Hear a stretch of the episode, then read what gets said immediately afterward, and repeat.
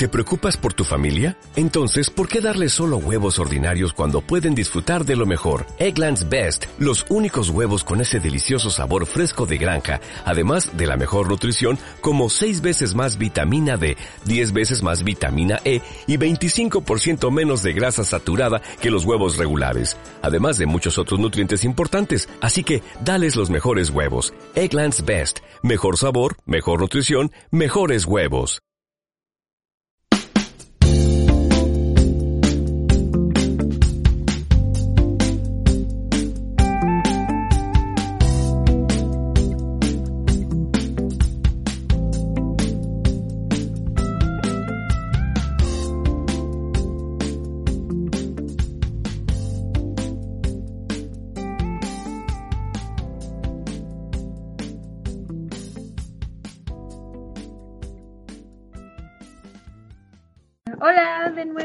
A todos y todas. Eh, les saludamos en este es nuestro sexto capítulo. sexto, capítulo. sexto capítulo. Necesito tenerlo más presente. Eh, nuestro sexto capítulo de nuestra sección de podcast aquí en Proyecto Tarpuk. Em, en el podcast anterior, si lo pudieron escuchar, estuvimos hablando un poquito sobre la contingencia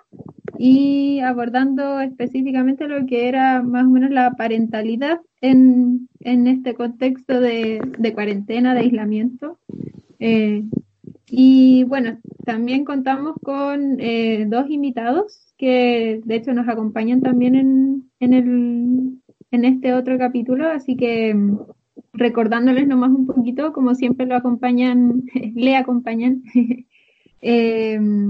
yo, Catalina Castillo, eh, monitora de acompañamiento y como siempre le doy el pase a mi colega para que se presente, haga su maravillosa presentación. Hola, yo soy la colega que va a hacer la maravillosa presentación. No, bueno, mi nombre,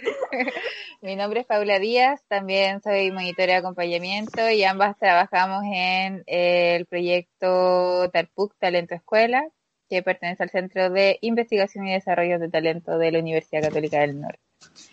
Y nos acompañan, al igual que en la primera parte de este podcast, Claudio Osorio y José Monroy, quienes se van a presentar. Hola, eh, bueno, yo soy José Monroy, psicólogo. Eh, he trabajado, como les decía anteriormente, harto en el área de educación y de la inclusión. Hola, eh, mi nombre es Claudio Osorio, soy psicóloga. Eh, también he trabajado durante harto tiempo en área de educación y en área de psicoterapia, desde la psicoterapia sistémica. Y actualmente estoy trabajando en el área de parentalidad del programa Senda Previene. Mm, bueno, gracias por la presentación, chicos. Eh, como continuando eh, con lo que estábamos conversando en el capítulo anterior de este podcast, eh, nos gustaría eh, introducir la siguiente temática que en realidad también es, es, como de parte de la información que recopilamos cuando preguntamos cuál había, cuál había sido la mayor dificultad del trabajo, o sea, de la educación en casa de los hijos, de los diferentes hijos eh, la última temática que salió harto fue el tema de no sabían cómo ayudarlo, ayudarles a ayudar a los niños a cumplir con todos los trabajos y tareas escolares. O sea, el tema como de eh, muchos papás necesitaban eh, aprender a enseñar, porque claramente no tienes por qué saber hacerlo.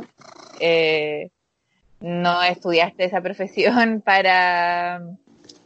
eh, como quizás no, no es tu habilidad, no es tu talento, no tienes los conocimientos suficientes, no sé qué piensan ustedes del tema, más allá de como un tip, me gustaría igual preguntarles qué piensan acerca de esa temática, de desde el rol de, de personas, de psicólogos, desde donde quieran responder,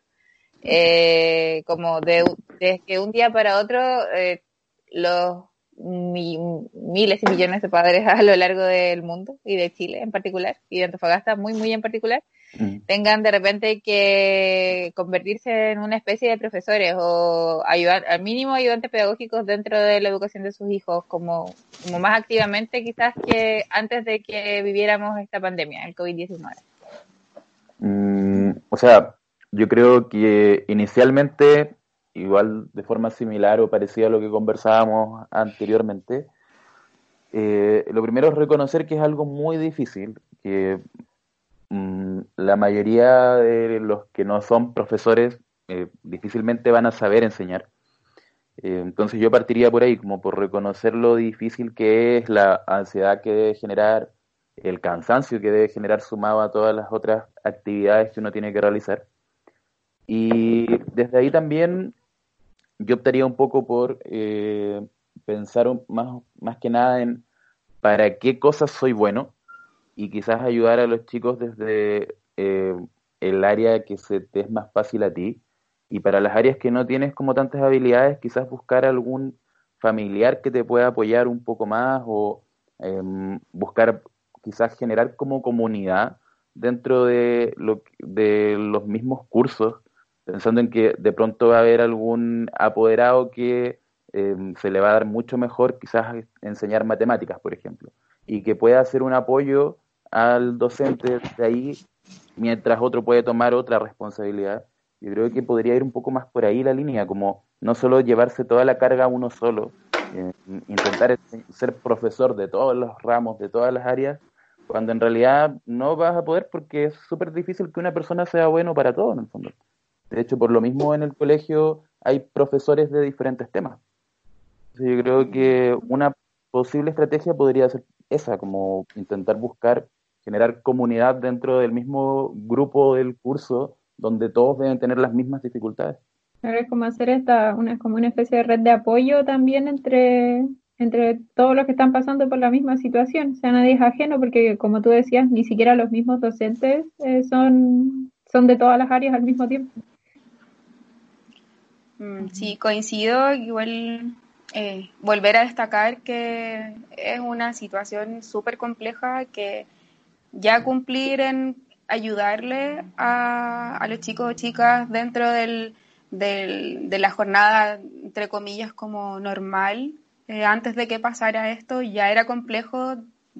hablando de todas las horas que se trabaja, que se está afuera, el cansancio, el estrés, el llevarse pegar para la casa en muchos casos, eh, en el tener que tener tiempo de familia, tiempo de diversión y aparte ayudar ya era complejo, ahora creo que se duplicó esa dificultad, si es que no se triplicó y más. Eh, entonces, como que destacar mucho eso, que no es una tarea fácil, tampoco es una tarea que tenga que llevarse a cabo a la perfección, creo yo. Eh, y también creo que se une totalmente con lo que conversábamos en, anteriormente, si eh, no nos podemos autoexigir ser igual de secos que el profesor de matemáticas del colegio, de la escuela, porque no lo somos, no tenemos la formación y probablemente a uno también le cueste. Eh, entonces creo que pasa primero por eso y, y, por otro lado creo que algo muy relevante es la comunicación, que se asocia también con lo que hablaba José. Eh, de pronto en una casa, si quizás hay una sola persona, un, un, solo adulto me refiero, pero de pronto hay más personas que conviven dentro de una misma casa. Eh, de pronto eh, tengo un hijo eh, o una hija que estudia en la universidad o que estudia en un instituto o que es mayor y ya pasó por etapas que quizás un hermano menor no ha pasado. quizás hay un abuelo, una abuela, quizás hay mamá y papá, quizás hay tíos como quizás utilizar, no intentar, como decía el José, que una persona se lleve al, el, peso, sino como intentar como reconocer frente a otros que no me la puedo totalmente y que cómo podemos sacar todos quizás nuestras habilidades para poder apoyar a los chicos y chicas. Eh, entonces yo creo que partir por ahí y luego ir quizás un poco lo que decía José, que como generar quizás una red más macro como a nivel de, de curso, si es que existe la posibilidad de, de tener como, como un WhatsApp de, de, curso, cosas así, pero si es que no, como partir igual por lo más, como por el sistema más micro que sería como la familia nuclear, como los que están en casa y, e irse repartiendo ciertas tareas.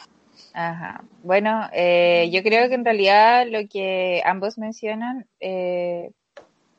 eh, honestamente, es algo en lo que yo no había pensado, así que de antemano agradezco como los tips, como el tema de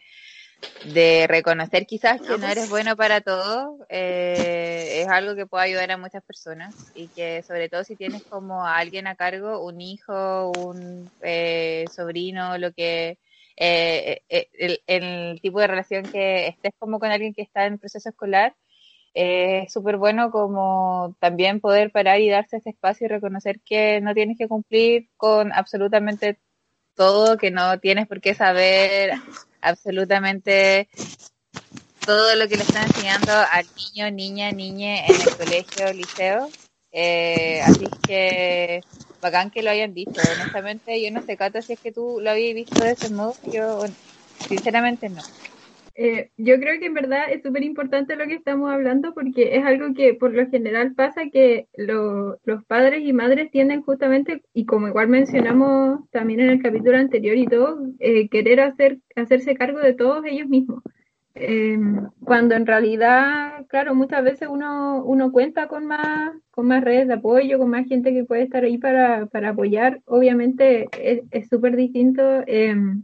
buscar ayuda con alguien externo quizás al hogar, pero, pero hay que, como me decía muy bien, hay que ver las maneras eh, en, que, en cómo podemos todos lidiar con esto. Eh,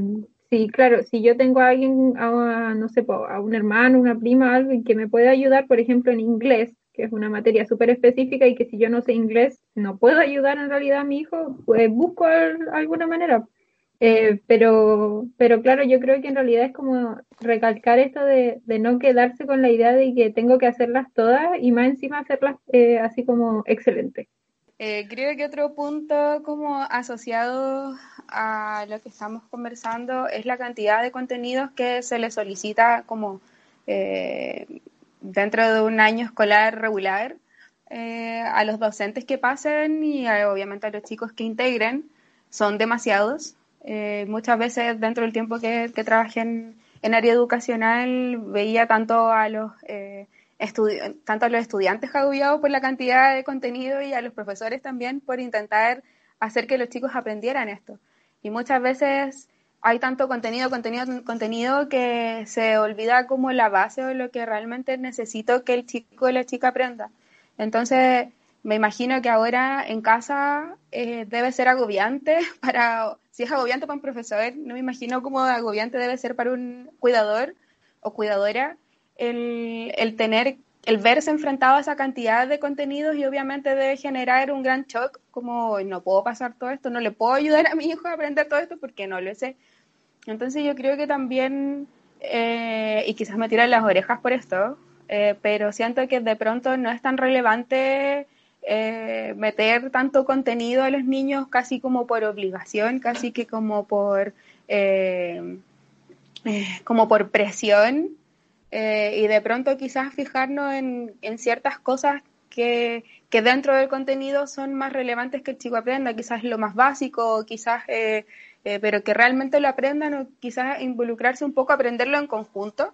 pero como desde lo más, como simplificar un poco eso, no, no pensar de que se tiene que aprender todo de memoria, porque siento que en, en el contexto en que estamos, pucha, el aprenderse la Primera Guerra Mundial no es tan relevante como quizás cosas que, que nos pueden servir a diario y que podemos de pronto utilizar como cosas cotidianas para ejemplificar.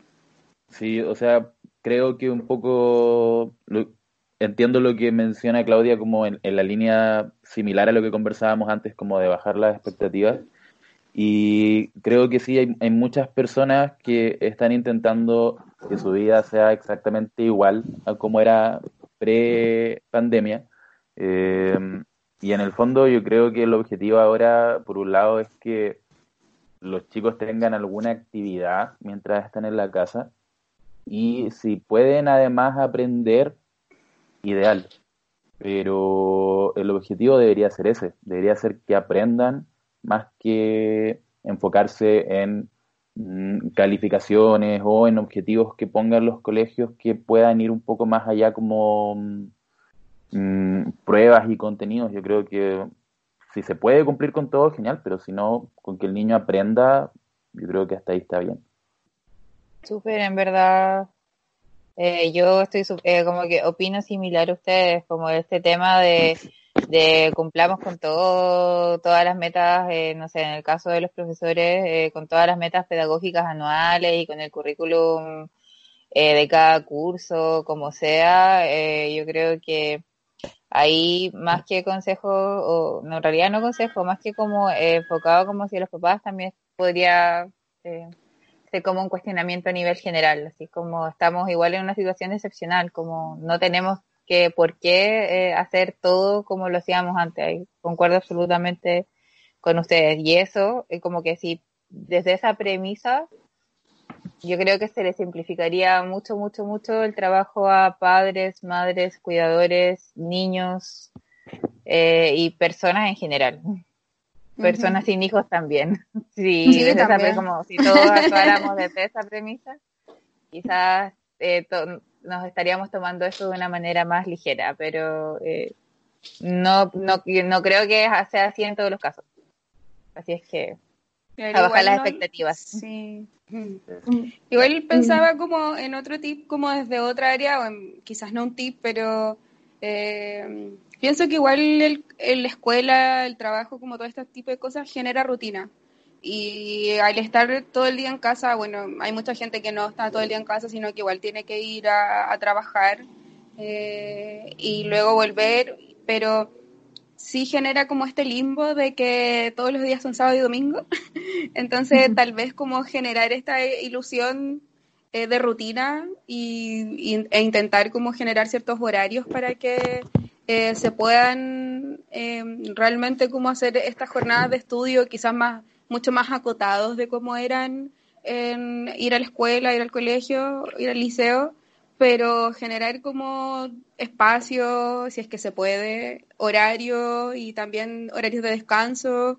y que también signifiquen otras eh, áreas recreativas, o sea, no nos enfoquemos en que solo es matemática y lenguaje, sino que también a la escuela y en el colegio idealmente también vamos a aprender otras habilidades y aprendemos a desarrollar otras áreas artísticas, eh, musicales, de educación física. Entonces, como de pronto intentar, eh, creo yo, que puede ser bueno como generar esa ilusión, como ir mezclando, pero también generando ciertas como generar cierta rutina, entre comillas. Sí, mm. desde ahí igual pensaba en, bueno, estaba relacionándolo un poco con mi sobrina y cosas que he visto en relación a, cómo ha sido la educación de ella en casa. Y creo que algo que es súper importante es que mm, se pueda visibilizar qué es lo que hace que quizás el niño no aprenda cuando tienen que hacer estas clases. Por ejemplo, eh, el otro día me daba cuenta por cosas que me contaba mi hermana, que mi sobrina mientras estaba viendo la clase de la profesora, estaba en el celular en Instagram, por ejemplo. Que claro, es algo que el profesor puede controlar cuando está en la clase presencial, pero desde la, desde la videollamada o desde, o desde te hago la clase en video y tú la ves después,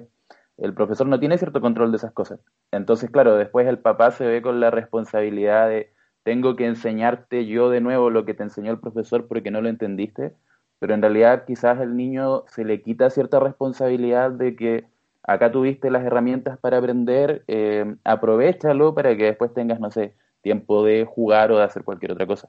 yo creo que pasa harto igual por eh, velar porque las condiciones en que se hacen las clases o en que los niños reciben como los momentos de instrucción del profesor en el fondo que el niño lo aproveche al máximo, porque es entendible que el niño prefiera jugar, que prefiera, mm, eh, no sé, recibir cualquier estímulo que tenga alrededor, pues, ya sea tecnológico o de lo que sea, no sé, si tiene una mascota, quizás va a preferir jugar con el gato,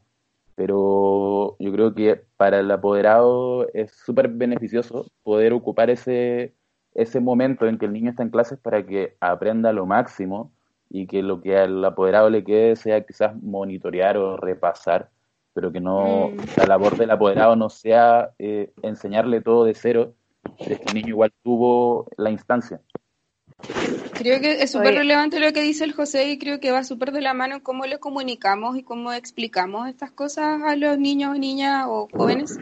Eh, no es como, ya, es tu obligación ir a, eh, la clase porque es la clase y tenéis que hacerla porque tenéis que pasar de curso. Es súper diferente quizá explicársela como, mira, estas son las opciones para que tú aprendas, para que logres eh, generar quizás estos conocimientos y también tú me estás ayudando si escuchas a la profesora porque también yo necesito hacer otras cosas y también yo estoy cansado o cansada. Eh, entonces, ayudémonos entre los dos, como también tiene que ver con lo que hablábamos antes, que en general yo siento que todo se, se conecta, pero eh, en cómo comunico las cosas hacia los niños y niñas, de pronto eh, me he encontrado como con que los adultos creemos o creen que, que los chicos o los niños, los adolescentes casi que, que viven en otro mundo y que no comprenden y que no nos van a entender,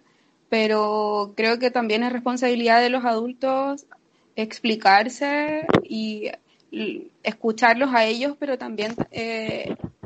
explicar un poco lo que nos pasa, porque siento que vivimos en un mundo súper de adultos y que se, le, se les escucha poco a los niños, a los adolescentes, perdón, a los jóvenes. Eh, entonces, eh, creo que es necesario como empezar a trabajar en la comunicación que tenemos con, con ellos para que ellos nos entiendan a nosotros y nosotros entenderlos a ellos, pero también aprender a explicarles ciertas cosas, que no es como por obligación, no es como, eh, bueno, no robes porque te vas a ir a la cárcel, sino que eh, no, no robes porque vas a dañar a otra persona o te va a pasar tal cosa, eh, no tan como, este, como meternos en este mundo como tan causal y tan eh, castigador, sino que, que sea más como entender que también hay un beneficio eh, grupal y personal dentro de eso. Creo que el punto que, que toca la Claudia en verdad es súper bueno porque eh, igual un poco recordando también en realidad desde justamente como igual como dijo Paula recién, eh, nosotros más que, en- que enseñarle o darle tips directamente de cómo enseñarles, por ejemplo, las materias en la casa, eh, más que nada es como en este aspecto un, un recurso como de apoyo a, a todo lo que es el, la, como la parte socioemocional, que también falta mucho eh, como información eh, en los padres y madres, sobre todo en estos momentos, y, y porque también se, muchas veces se enfrentan eh, o no ven, mejor dicho, eh, eh, las situaciones como que está bien, lo- los niños, las niñas no están yendo a clase, eh, y, y en general se tiene esta idea de que, que la infancia o, o, o ya en cuando son más grandes no tienen mayores responsabilidades como los adultos y al no tener mayores responsabilidades como que eso automáticamente hace que no, ti- no tienes mayores dificultades. Entonces, por ejemplo, eh, los adultos que tal vez ahora están trabajando desde la casa y tienen que, como mencionamos todo antes, trabajar, mantener la casa, todo, eh, claro, se sienten agobiados. Pero los niños, las niñas, todos también pueden sentir este agobio de una manera distinta a, a los adultos, pero sigue siendo una, una dificultad emocional y que muchas veces se invisibiliza o no se, no se identifica lo suficiente como para brindar el apoyo que ellos también necesitan. Sí, totalmente. Y siento que se invisibiliza o se le resta importancia muchas veces a lo que sienten los niños, las niñas, los jóvenes, eh, porque, insisto, vivimos como en un mundo de adultos, creo yo, y se piensa que es más relevante estar estresado por el trabajo que de pronto sentir que un chico o chica sienta pena porque quizás, no sé, algo le pasó eh, a un amigo o una amiga o, o le pasa algo por alguna situación en particular se le resta importancia porque eh, siento que nos olvidamos un poco de cuando nosotros fuimos eh, niños, adolescentes, eh, jóvenes. Entonces creo que también quizás un buen ejercicio es invitar a, los cuidadores y cuidadoras que están viendo, eh, o perdón, escuchando. Esto es como hagamos el ejercicio de recordar cómo éramos nosotros en cierta edad, qué necesitábamos, qué nos hubiese gustado o cómo nos hubiese gustado que nos apoyaran o cómo nos hubiesen gustado que nos escucharan. Eh, creo que es un buen ejercicio para poder intentar a comenzar a comprender a, a los chicos, a las chicas y también siento que validar las emociones y las opiniones de ellos y ellas, eh, tanto como uno valida la de un adulto, no porque tenga menos años va a ser menos certera. Eso. Sí, y de hecho, a veces igual, no sé, pues en el caso de tal vez los niños, cuando, ahora que tienen las mismas dificultades para estudiar, no sé, los papás o mamás que, le, que tienen problemas para que los niños quieran estudiar, o sea, no quieren hacer las tareas, no quieren estar en las clases, no sé, pero también preocuparse un poco de por qué será que no quiere, o sea, será que no mm. quiere por, efectivamente tal vez solo de flojera o por otro tipo de cosas como tal vez se siente mal, tal vez está triste, tal vez está irritable porque está estresado, porque no puede salir y, justamente por el tema de la comunicación a veces no se les da el espacio como para expresarse más allá y se asume al tiro, por ejemplo, que es flojera o cosas como muy triviales que, a veces involucran mucho más también. Pues. Sí, así es. De acuerdo. Sí, así es. Oigan, chicos, muchas, muchas gracias por todos sus consejos. O sea, sí, en realidad consejos creo que es una palabra más adecuada o... Apreciaciones. Eh, apreciaciones también es una palabra mucho más adecuada. Eh, hemos estado igual harto, harto rato hablando de la temática nuevamente. Eh, bueno, si sumamos los dos podcasts es mucho rato. Eh, como para ir cerrando, les quería preguntar si es que les gustaría, no sé, decir algo, mencionar algo que no hayan mencionado, dar un cierre como... agregar. complementar algo, dar un cierre como a lo que ya dijeron, como para despedirnos. Eh, o sea, yo creo que en gran medida lo que, lo que dijimos es lo mismo un poco aplicado a diferentes situaciones, como el idealmente intentar visualizar el agobio, visualizar las sensaciones que uno tiene y poder comunicarse en relación a esto. Yo creo que es un poco lo mismo en relación a todas las temáticas que hemos tratado, así que solamente gracias por la invitación. Sí, yo creo que hemos como abordado como las distintas situaciones de, de, forma similar, porque creo que todo está conectado eh, y creo que la base de todo siempre tiene que ver con la comunicación y cómo aprendemos a escuchar a, a todos, a todas las que están alrededor, incluyendo y sobre todo las personas que, que conviven con nosotros. Eh, y el, quizás yo, algo que no, no, hemos conversado, pero que sí destacaría, que ojalá que intentemos, eh, o que las personas que están escuchando intenten generar algún espacio igual de familia. O sea, me imagino que igual eh, todos tenemos obligaciones, todos de pronto se van como, por, como enfocados a cumplir, cumplir, cumplir, y quizás aprovechar de pronto ciertos espacios para poder hacer alguna actividad, para poder, no sé, jugar a algo, eh, en familia, como que no sea todo obligación, obligación, obligación y que de pronto nos olvidemos de que igual está dentro de todo el contexto terrible eh, que está pasando, de pronto igual tenemos a las personas al lado y, aprovechar esas instancias que el mundo eh, funciona tan rápido usualmente que no siempre las tenemos. Y eso también poner a disposición un, un, un material eh, que lanzó el programa hace poco, que tiene algunas actividades para trabajar en familia. Si quieren se los puedo mandar y ustedes lo pueden hacer llegar, no sé. Ya pues estaría súper, lo podríamos subir cuando eh, con el link del podcast. Sí, eh, bueno, también a nuestras redes sociales que les recordamos. Sí. claro. Facebook e Instagram de Talento Escuela. Denos like. eh, sí, en realidad, como también para cerrar, eh, yo creo que lo que mencionas, Claudia, es súper importante. Eh, el tema de, de disfrutar y no solo cumplir, es como ponerte límites también como con las obligaciones laborales y, eh, en este caso, educacionales, como darte tiempo para todo y así yo creo que también te, eh, esto te va a ayudar como a sobrellevar eh, la presión, el estrés que te generan todas estas tareas del tema de estar 24/7 cumpliendo tres roles o cuatro roles, dependiendo de, la realidad de cada uno. No sé, Cata, si tú quieres decir algo. Las eh, últimas palabras. Las últimas, últimas palabras.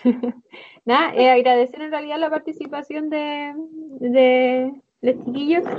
eh, de José de Claudia, eh, porque en realidad creo que es un podcast súper interesante y que justamente como dijimos al principio abarca